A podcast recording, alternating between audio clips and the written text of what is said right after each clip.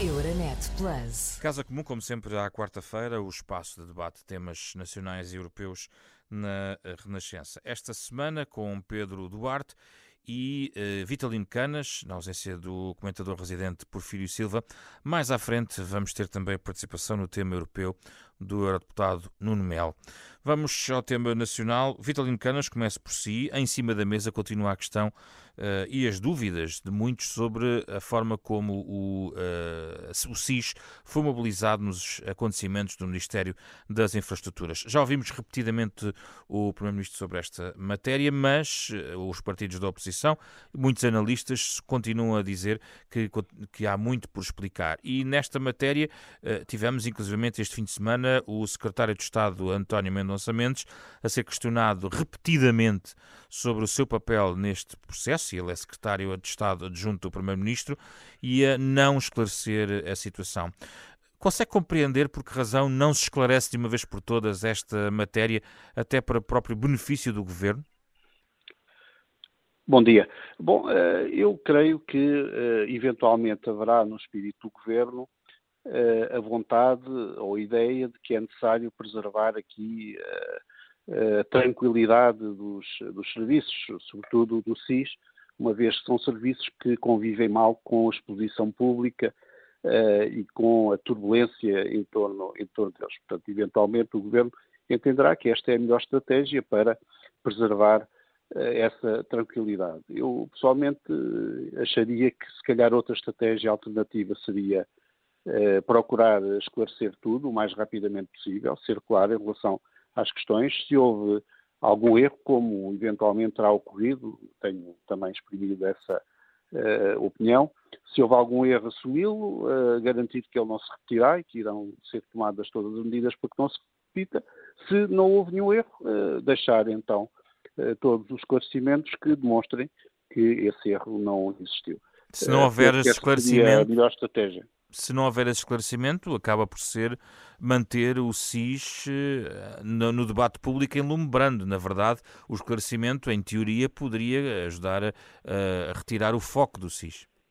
Admito que sim, e por isso mesmo eu preferiria uma estratégia mais de enfrentar as questões, tomar alguma iniciativa, enfrentar as questões, esclarecer, eh, dizer quais é que foram os fundamentos para a intervenção do, do olhando para a lei o que muitos já fizeram, uh, não se encontra uh, de facto um fundamento fácil e evidente para isso, uma vez que o SIS é um, é um serviço de segurança, faz parte dos serviços que também têm responsabilidades na segurança interna, todavia a lei que o rege não lhe atribui a possibilidade de exercer funções próprias da polícia, portanto não pode praticar atos materiais, atos administrativos de polícia, e, neste caso, eh, na verdade, mesmo tenha sido um ato praticado com o consentimento eh, da pessoa visada, eh, e já ouvi várias versões em relação a isso, mas mesmo que tivesse sido um ato praticado com o consentimento ou com a colaboração da pessoa visada, da pessoa solicitada a entregar o computador, mesmo nessas circunstâncias haveria sempre uma atuação de caráter operativo, que é uma atuação que se pode caracterizar como atuação de polícia. Hum. Portanto, uh, nessa é, perspectiva, Vitalino Canas, qual não é... tenho grandes, uh, não tenho tido grandes possibilidades de sair desta opinião hum. e penso que muitos estarão nessa situação, mesmo aqueles que olham com muita simpatia para a função que o SIS desempenha e que acham eh, que o SIS deveria ser deixado rapidamente em paz. A sua perspectiva tem sido sempre que houve aqui um erro, mas a questão é que, eh, do ponto de vista político, para si é relevante, o que é, qual é a relevância uh, sobre o papel do secretário de Estado Mendonça Mendes ou a intervenção do gabinete do Primeiro-Ministro? Desse ponto de vista, as coisas podiam ter sido administradas de outra forma? Não, aí já não é propriamente a questão do SIS que está em causa e é a questão da atuação do governo e de que forma é que o governo atuou em relação ao SIS. Portanto, são dois. Uh, e o que é que pensa sobre essa parte? Diferente. Um é como é que o governo atuou junto do CIRP e dentro do CIRP do SIS. Sabemos já que houve um contacto do gabinete do Ministro das Infraestruturas no sentido de reportar um evento que poderia representar uma ameaça para uma infraestrutura crítica. Isso creio que está estabelecido, embora haja ainda alguns contornos uh, sobre a forma como isso foi feito e o conteúdo dessa comunicação, mas isso está estabelecido. Houve esse contacto. Agora, o que está aqui em causa é saber se também houve outro tipo de, de contacto ou se houve outro tipo de aconselhamento em relação ao contacto e qual o seu teor. E isso já envolve mais a responsabilidade política do governo do que propriamente uma questão relacionada com o SIS, do ponto de vista do SIS. Portanto, é diferente que. Mas eu questionava é, sobre a questão do governo. Eu gostava de saber, ouvir a sua opinião sobre a forma como o governo, do lado do governo, desse ponto de vista. Eu acho, mais uma vez, nestas coisas, eh, quanto mais claro se for, eh, menos celeuma se cria e menos oportunidade se dá, digamos, aos opositores para porem as questões em causa. Se houve, de facto, uma articulação entre o Ministro das Infraestruturas e o Secretário de Estado adjunto do Primeiro-Ministro, penso que deveria haver aqui algum esclarecimento qual o teor dessa articulação e em que sentido é que ela depois se encaminhou e, portanto, uh, deixar isto ficar em lume brando, a não ser que haja aqui qualquer questão uh, de natureza mais confidencial, mas não estou a ver qual possa ser, deixar isto em lume brando realmente não parece que seja a melhor opção. Pedro Duarte já aqui debateu este assunto eh, em espaços anteriores. Esta ausência de explicações por parte do Secretário de Estado adjunto do Primeiro-Ministro ou do Gabinete do Primeiro-Ministro uh, na sua perspectiva, arrasta o processo para uma inevitável inquirição ao nível de uma comissão que muitos, quase todos, acho que até o Pedro Duarte, consideram que não fará bem ao próprio SIS? Antes de mais nada, boa, tarde, José Pedro, boa tarde a todo o nosso auditório e uma, uma saudação muito especial ao, ao Dr. Vitalino Canas. eu, eu diria que de facto, eu, eu considero de todo indesejável eh, e pouco aconselhável que haja, por exemplo, uma comissão de inquérito ao, ao SIS. E a ter de ocorrer é de facto porque é um, um mal menor, digamos assim. É, é na, na, ponderação daquilo que está em causa, eh, temos se calhar de concluir que pelo menos precisamos de mais esclarecimentos. Não sei se da forma de comissão de inquérito, repito, acho que era muito interessante se pudéssemos evitar chegar a esse ponto mas também parece, eu aí faço, faço coro eh, com aquilo que, que ouvimos agora do Vitalino Canas, uh, eu acho que tem que haver, evidentemente, no maior respeito por, por, pela sensibilidade do tema, pela sensibilidade das organizações que estamos a falar, uh, do, do CIS e do, do CIRP, uh, e, e, por, por uma, uma conduta que, que, que, que, tem que reger esses organismos, estas organizações, e que evidentemente não são uh, de, de, exposição pública, não podem ser de exposição pública, do ponto de vista operacional, do ponto de vista organizacional, mas há de facto, para, para todos nós podermos ter confiança na, na, nos pilares básicos da nossa democracia, quando estamos a falar, de, de, se quisermos, de uma, de uma cadeia de comando que passa por intervenção política, eh, nós devemos ser muito cuidadosos. E, sendo cuidadosos, devemos ser transparentes a esse respeito, é? com os limites que todos conhecemos e que percebemos, mas tem que haver, de facto, uma confiança junto da sociedade de que os serviços de informações estão a desempenhar o seu papel na defesa e na proteção de todos nós e não estão a extravasar aquilo que são as suas competências, nomeadamente para servir uh, eventuais uh, conveniências uh, políticas, digamos assim. É? E de facto houve aqui um conjunto de circunstâncias que nos levam a crer que como, o que aconteceu naquela noite, manifestamente, já hoje todos percebemos, foi, foi inaudito, foi, foram, foram, foi uma sucessão de precipitações. Eh, mas o grave é que depois disso aconteceram muitas outras. Eh, o caso do secretário de Estado adjunto, é? que, o Zé Pedro aqui traz à colação, é talvez o, último deles, mas, houve muitos outros. Começou desde logo pela, intervenção do Conselho de Fiscalização, que, foi muitíssimo uh, prejudicial, e digo isto com toda a vontade, porque eu acho que o Conselho de Fiscalização tem uma função, que é de facto ser a voz dos cidadãos, representar os cidadãos, a defesa de facto do escrutínio daquilo que é a atividade de serviços de informações, e sem fazerem rigorosamente nada, sem fundamentarem de forma alguma, sem qualquer diligência, nomeadamente ouvindo sequer a pessoa, uh, a primeira pessoa envolvida no caso, que foi o ex-adjunto uh, do, do, do, Ministério, resolveu, numa espécie de um frete político de, de, de, com, uma urgência e uma emergência de facto inexplicável, vir dizer que foi tudo muito legal. É? isso levantou mais suspeitas ainda. Não é? Depois tivemos o Primeiro-Ministro numa contradição que não está esclarecida. Ele diz, por um lado, e continua, aliás, a afirmar, ainda o fez esta semana no, no, no Parlamento, que eh, foi um roubo, trata-se de um roubo. E ao mesmo tempo diz que foi legal. Ora, se foi um roubo, é um caso de polícia, e como o Vitalino Canas, que, aliás é, conhece muito bem estas matérias e, e é, uma, é uma voz com autoridade, acabou de o dizer, e muitos outros já o disseram, se de facto é um caso de polícia, não é suposto ser o CIS a intervir. E, portanto, há qualquer coisa aqui que não bate certo e nós precisamos de perceber o que é que aconteceu. Não é?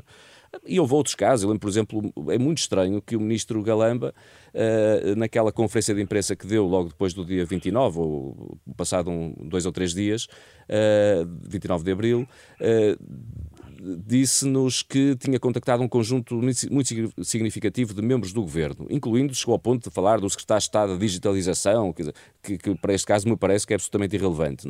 É? Uh, mas esqueceu-se, estranhamente, de dizer que falou com o Ministro da Administração Interna, que é evidentemente uma peça-chave, porque é o Ministro que tutela, por exemplo, a Polícia de Segurança Pública. Uh, e se de facto se trata de um, de um, de um roubo e se aparentemente dentro do gabinete se considerou, o ministro e a sua chefe de gabinete consideraram que era um roubo, evidentemente que é a PSP que tem de ser contactada, não é? Isso parece-me evidente. E o, MAI, e o MAI aqui tem um papel-chave e de facto foi esquecido durante tantos dias, só foi, só foi dito há, quer dizer, na Comissão de Inquérito passado uma série de semanas. Não é? Uh, uh, é estranho haver um lapso desta, de memória desta, desta, desta natureza. E portanto, para concluir, eu acho que é muito importante que haja, uh, não é que se entre na, na, na lama, vamos desculpem a expressão, não é? mas, mas de estarmos aqui a, a, a, escavar, seja o que for, que possa pôr em causa aquilo que é a operacionalidade e que é a credibilidade até do, do, do Serviço de Informações. Acho que é muito importante que isso seja preservado mas para haver uma relação de confiança dos cidadãos com uh, as, suas, as suas autoridades políticas e com as suas autoridades de, de, de informações, acho que é muito importante que, que não fiquemos por aqui. Não é? Vitalino Canas, aparentemente ninguém assume nenhum tipo de erro. Até agora não ouvimos ninguém, uh, nem instituição uh, ligada ao, ao, aos serviços de informações de segurança, o CIRP, Conselho de Fiscalização, ninguém diz nós tivemos aqui uma responsabilidade uh, e cometemos um comportamento errado. Do ponto de vista político, também uh, ninguém aparentemente assume. Há aqui um jogo de sombras em que ninguém quer assumir essa responsabilidade. Quem é que tem mais responsabilidade? Quem está no domínio da fiscalização dos, dos serviços de informação ou é a responsabilidade política que devia já ter clarificado a sua posição? Eu suponho que aqui, sobretudo, o que poderá ser relevante ou mais preocupante é que a não assunção uh, de eventuais problemas que tenham ocorrido uh, obsta a que esses problemas venham a ser corrigidos no futuro. Ou seja, uh, a não assunção de que houve aqui uma deficiente articulação, por exemplo, como parece ter havido, pelo menos até agora não foi apresentada, apresentado um cenário que demonstra o contrário, mas a possibilidade de ter havido aqui uma ineficiente articulação entre o sistema de segurança interno e o sistema de informações da República, eh, porque quando existe a notícia do que pode ser um incidente grave, essa articulação tem de ser logo a primeira coisa a ocorrer e tem de ocorrer em poucos minutos. E tem de haver reação eh, eh, desses dois sistemas coordenada também em poucos minutos. A circunstância de aparentemente isso não ter sucedido é, é preocupante e terá de ser corrigido, obviamente, no futuro. Terá de haver procedimentos que garantam que no futuro havendo a notícia de um incidente, que pode ser um incidente grave para a segurança interna, para a segurança nacional, em que poderão estar em causa infraestruturas críticas, etc., não pode haver uma reação que demore duas horas ou Mas mais isso duas horas. não exclui Portanto, a questão da responsabilização uh, política na gestão do caso? Não exclui a responsabilização uh, política. Eu não sou muito de achar que quando existe um qualquer incidente ou um qualquer problema, imediatamente tenha de haver demissões e tenha de haver pessoas que são afastadas, etc. Acho que uh, a atitude construtiva é sempre partir uh, da identificação do problema, da sua análise e depois tentar melhorar para o futuro. E esta é uma área muito sensível, em que nós não podemos andar aos repelões e com eh, pessoas a serem substituídas de repente por qualquer tipo de, de, incidente. Eu acho que esta é uma área onde manifestamente, uh, depois de se assumir o que corre mal, tem de se melhorar, porque poderão estar em causa coisas muito importantes para a segurança, uh, para a segurança do país. Essa da coordenação entre os dois sistemas é relevantíssima e o grau de prontidão também é relevantíssimo. E, e, a capacidade para identificar quais é que são os meios, os recursos, os instrumentos a utilizar ali manifestamente, pelo que nós já vamos eh, sabendo do que ocorreu, até pelas descrições que também têm eh, surgido, não totalmente desmentidas, uh, manifestamente ali aquela intervenção não era uma intervenção própria do CIS, era uma intervenção própria de alguém que tem, uh, que tem uma formação para interagir com cidadãos, para os abordar, para determinar que façam determinada coisa ou solicitar que façam determinada coisa, o que não é o caso do SIS. O SIS é um, é um serviço de captação de, de informação, de reunião e de análise de informação que depois disponibiliza para outros serviços para que estes possam agir, designadamente outros serviços e forças de segurança, mas também os próprios órgãos de soberania. Não é, um, não é um serviço operativo do ponto de vista de que está preparado para a inter-relação corrente, diária com cidadãos para resolver problemas pontuais. E, portanto, a articulação entre os dois sistemas de segurança interna e de informações teria sido logo a primeira coisa a realizar para se definir o que fazer e quem fazer e, porventura, essa articulação imediatamente verificaria que ali não era alguém do CIS a ter de tratar daquele assunto, certo. tinha de ser alguém de outra força ou de outro serviço de segurança. Uh, gostava só de ouvir muito rapidamente, a fechar o tema, Pedro Duarte, em relação uh, a um, um, ponto também que foi surgido nos últimos dias relacionado com se o Presidente da República tinha que saber ou não. Ora, uh, o Presidente da República não tem competências nesta área da segurança interna, mas há uma disposição na Lei Quadro do Sistema de Informações da República Portuguesa que se estabelece que compete ao Primeiro-Ministro manter especialmente informado o Presidente da República acerca dos assuntos referentes à condução da atividade do CIRP muito telegraficamente, Pedro Duarte, eh, neste jogo em que ninguém se está a assumir responsabilidade, o Presidente da República pode aqui ter algum tipo de intervenção? Quer dizer, eu acho que tem, tem, o Presidente da República tem uma função constitucional em que, em todos os casos políticos, nomeadamente estes que têm esta sensibilidade, evidentemente é uma voz autorizada e, e tem toda a legitimidade para, para intervir. Agora, evidentemente, parece-me que o problema é excesso de intervenção política no, no, no, nos casos que estamos a falar, ou no caso que depois explotou um conjunto de outras circunstâncias. Não é? um, e, portanto, desse ponto de vista, se calhar ainda bem que o Presidente da República não está envolvido e, no meio desta gigantesca atrapalhada em que, em, que assistimos. É? Até por aquilo, eu, eu subscrevo o que disse o Vitalino Canas, que acho que essencialmente nós devemos esclarecer para prevenir que no futuro tenhamos circunstâncias similares também, eu aí acrescentaria esta parte, do ponto de vista de, da intervenção política. Porque se de facto isto continuar, continuasse como está, em que o próprio Primeiro-Ministro, os diferentes intervenientes dizem que correu tudo muito bem, foi tudo legal e tudo dentro daquilo que são os parâmetros uh, desejáveis, uh, dizer, isso legitima para que um, de hoje para amanhã um, qualquer ministro deste governo ou de um governo futuro, quando tem um problema no seu gabinete ou um problema de qualquer outra natureza, uma altercação, seja o que for, ou se irrita um bocadinho mais com, com o colaborador ou, ou, ou seja com quem for, quer dizer, aciona o CIS e mandou lá a casa. Quer dizer, acho, acho que isto é, é, inaceitável do ponto de vista, e, e, acho que por vezes estamos a perder um bocadinho o discernimento. Hum. Como digo, foi pena que não se tivesse assumido que houve um erro, isso toda a gente erra, e portanto, houve, naquela noite houve uma precipitação uh, gigantesca. E se isso fosse assumido e se percebesse que foi uma conduta errada, se calhar o problema estaria ultrapassado. Assim, evidentemente, nós não podemos aceitar, enquanto cidadãos, que nos venham dizer que isto foi tudo muito normal e que foi tudo muito legal. Não é? Avançamos para o tema europeu. Euronet Plus. Neste tema europeu, rapidamente vamos olhar para a Espanha e para a Turquia. Vitalino Canas, uma viragem à direita em Espanha, eleições antecipadas, a decisão uh, do Primeiro-Ministro Pedro Sánchez, temendo eventualmente aqui uma viragem à direita mais profunda. Uh, como é que lê os acontecimentos em Espanha, Vitalino Canas, muito rapidamente? Eu acho que os acontecimentos em Espanha são muito interessantes uh, do ponto de vista até da política portuguesa e do, da evolução da política interna portuguesa. Em Espanha aconteceu, uh, depois uh, das eleições regionais e autárquicas, aconteceu algo que vem nos manuais de ciência política.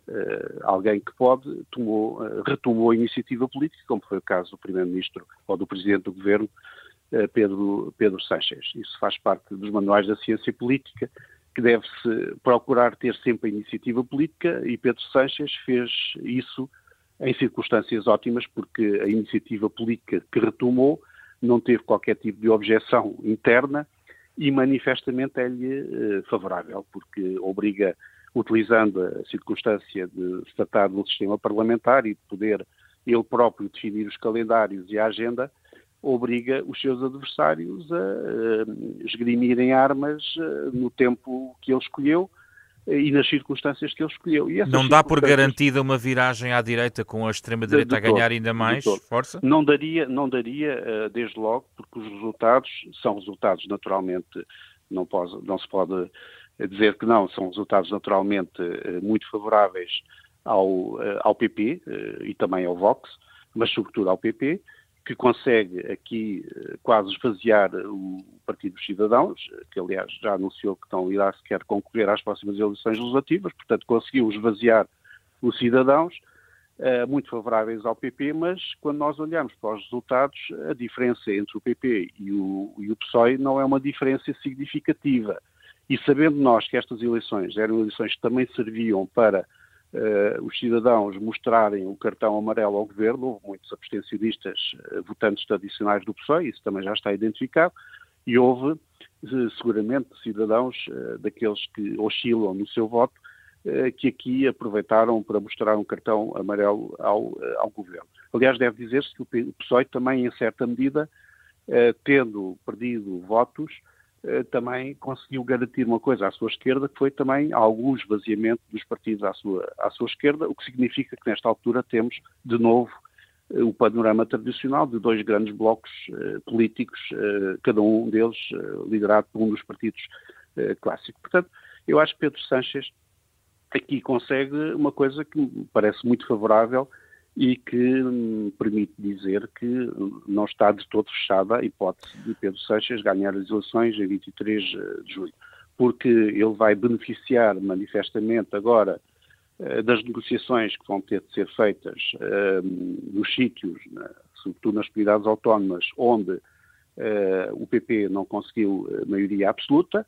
Uh, o líder do PP deu mão livre aos líderes regionais para negociarem alianças, o que significa que uns vão conseguir uh, fechar essas alianças com o Vox, outros não vão conseguir fechar as alianças com o Vox, e, portanto, até 23 de julho, Pedro Sánchez vai ter dois discursos, um para o eleitorado mais moderado e outro para o eleitorado à Muito esquerda. Bem. Para o eleitorado Vamos... à esquerda vai dizer, estão a ver que o PP está a fazer alianças, se calhar isso também vai acontecer ao nível nacional, aliança com o Vox, para o eleitorado mais moderado, para o eleitorado mais moderado vai poder dizer, estão a ver, o PP não consegue eh, fazer alianças com o Vox em alguns sítios, se calhar isso hum. também vai acontecer depois ao nível nacional, hum. significa grande instabilidade política e o eleitorado moderado não gosta de instabilidade política. Portanto, há aqui uma, uma facilitação do discurso uh, do, do PSOE que possivelmente, com a habilidade que todos nós conhecemos a Pedro Sanches e a sua capacidade de luta, possivelmente vai eh, permitir vamos, dar a volta. Vamos ouvir. Pedro Duarte, partilha desta opinião?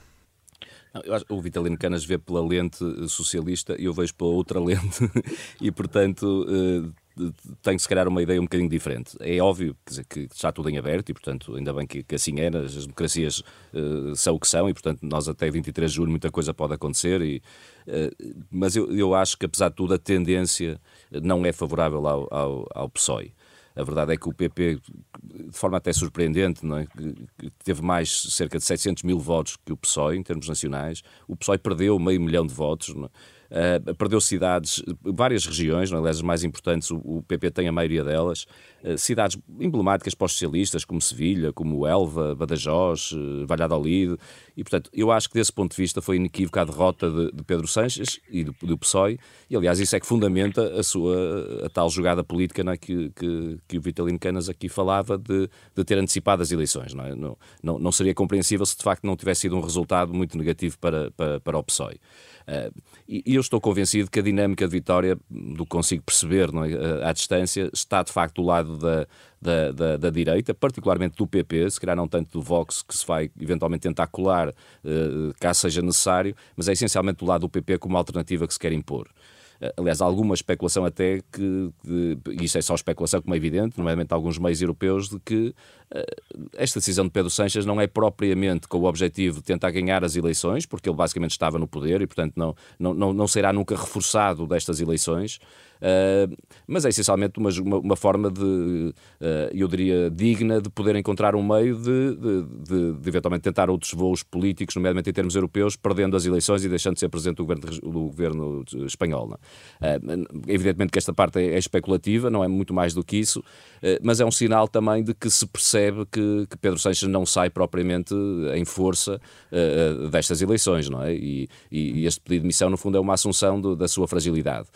mas talvez talvez também seja um sinal de que, por vezes, uh, e haverá outros governos, quem sabe até o nosso, não poderá aprender alguma coisa, porque de facto há momentos em que, apesar de se ter uma legitimidade democrática, ter um mandato a, a decorrer, quando de facto nós não temos condições para poder exercer bem a nossa função, acho que às vezes é preciso haver clarificações. Não? É? E não estou a dizer que isso deva acontecer agora no nosso país, mas acho que os, os, políticos em geral não se devem agarrar ao poder, mas devem sim ir fazendo avaliações eh, permanentes e sistemáticas, estando evidentemente ao, eh, ao serviço do povo, que no fundo é isso que caracteriza as democracias. Muito rapidamente, as eleições da Turquia revelaram a reeleição de Erdogan. Esse sim vai ficar ainda mais tempo no poder. Vitalino Canas, havia alguma expectativa em relação a estas eleições, sobretudo depois da passagem a uma segunda volta.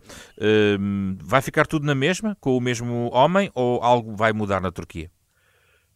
Sim, havia alguma expectativa, eh, de facto, até de uma perspectiva geopolítica, porque muitos viram nesta eleição a possibilidade de haver uma espécie de contenção deste movimento global que está a existir, no sentido eh, de uma autocracia quase generalizada nos principais países, e, portanto, houve quem visse eh, aqui uma oportunidade de dar a volta a, esse, a essa tendência e não ocorreu. Acho que o que estas eleições mostram é uma Turquia uh, muito dividida, uh, dividida em duas, muito dividida. Uma Turquia muito, de um lado, uma Turquia muito conservadora, muito ligada a valores de, culturais de, religiosos, etc. Uma Turquia mais cosmopolita, eh, o que não quer dizer uh, uma Turquia que não seja também. Eu acho que a Turquia é, de uma forma geral, um país muito conservador pela sua raiz histórica, pela sua raiz cultural e religiosa. É, é, de uma forma geral, um país muito conservador. E, portanto, quando se fala desta divisão, estamos a falar de uma divisão entre duas alas conservadoras. Uh, embora uma delas mais cosmopolita, mais aberta, mais virada para a Europa, mais virada uh, para o mundo uh, globalmente uh, considerado. Acho que foi isso que estas eleições deram. eu diria que Erdogan é um político muito experiente e muito astuto do ponto de vista daquilo que ele entende ser o interesse da Turquia. É por isso que vai persistindo tanto tempo no poder. Erdogan conseguiu convencer os seus compatriotas de que através da política que faz, a Turquia vai voltar ao seu esplendor eh, de uma certa época do Império Otomano, muita gente continua convencida disso, e Erdogan irá sempre agir na perspectiva desse objetivo. E, portanto, se esse objetivo determinar uma maior aproximação aos países da Europa, se determinar uma maior aproximação aos Estados Unidos da América, se determinar uma menor eh, proximidade com a Rússia, etc., isso ocorrerá, sendo que agora não tem eleições no horizonte. E, portanto, ele tem pragmatismo suficiente para, se tiver de mudar de rumo, o fazer de forma totalmente hum. fria. Isso é uma, uma, uma das uma das questões em que nós poderemos ver se isso vai ocorrer ou não é desde já a questão da adesão da Suécia uh, à NATO, uh, saber se isso agora se vai desbloquear ou não. Se ele entender que isso é favorável para a Turquia, será desbloqueado e isso também será um sinal para outros dossiers. Pedro Duarte, eh, nós lançámos aqui a análise antes das eleições, agora já, já temos o resultado. Que leitura faz? Eu, quer dizer, a, a, democracia funcionou e isso deve-nos sempre deixar satisfeitos e devemos respeitar, evidentemente, a vontade do povo turco que elegeu ou reelegeu Erdogan. Mas, do meu ponto de vista pessoal, evidentemente que não preferiria que tivesse havido uma mudança. Uh, confesso que eu não, não, nunca tive grande expectativa de que, mesmo se, se tivesse ocorrido uma mudança que, do ponto de vista da política externa, da tal questão que, que, que, que desta tendência pronto, de, não vou chamar autocrata porque não acho que, que, que o candidato adversário tivesse essas características, tão pouco próximo disso. Contudo, do ponto de vista da, da, definição da política externa, do posicionamento no, no, no, no, geopolítico hoje em dia da Turquia, eu não confesso que não, não esperava grandes mudanças. Agora, do ponto de vista interno, sim, acho que um respeito por direitos civis, por um conjunto de outras liberdades individuais, acho que era uma mudança que teria sido positiva para a Turquia, do meu ponto de vista uh, pessoal não tendo ocorrido. Eu acho que nós, de facto, não podemos esperar uh, uh, grandes mudanças. Uh, podemos, é sim, esperar que a Turquia vai tentar ser um, um, o fiel da balança em muitos momentos.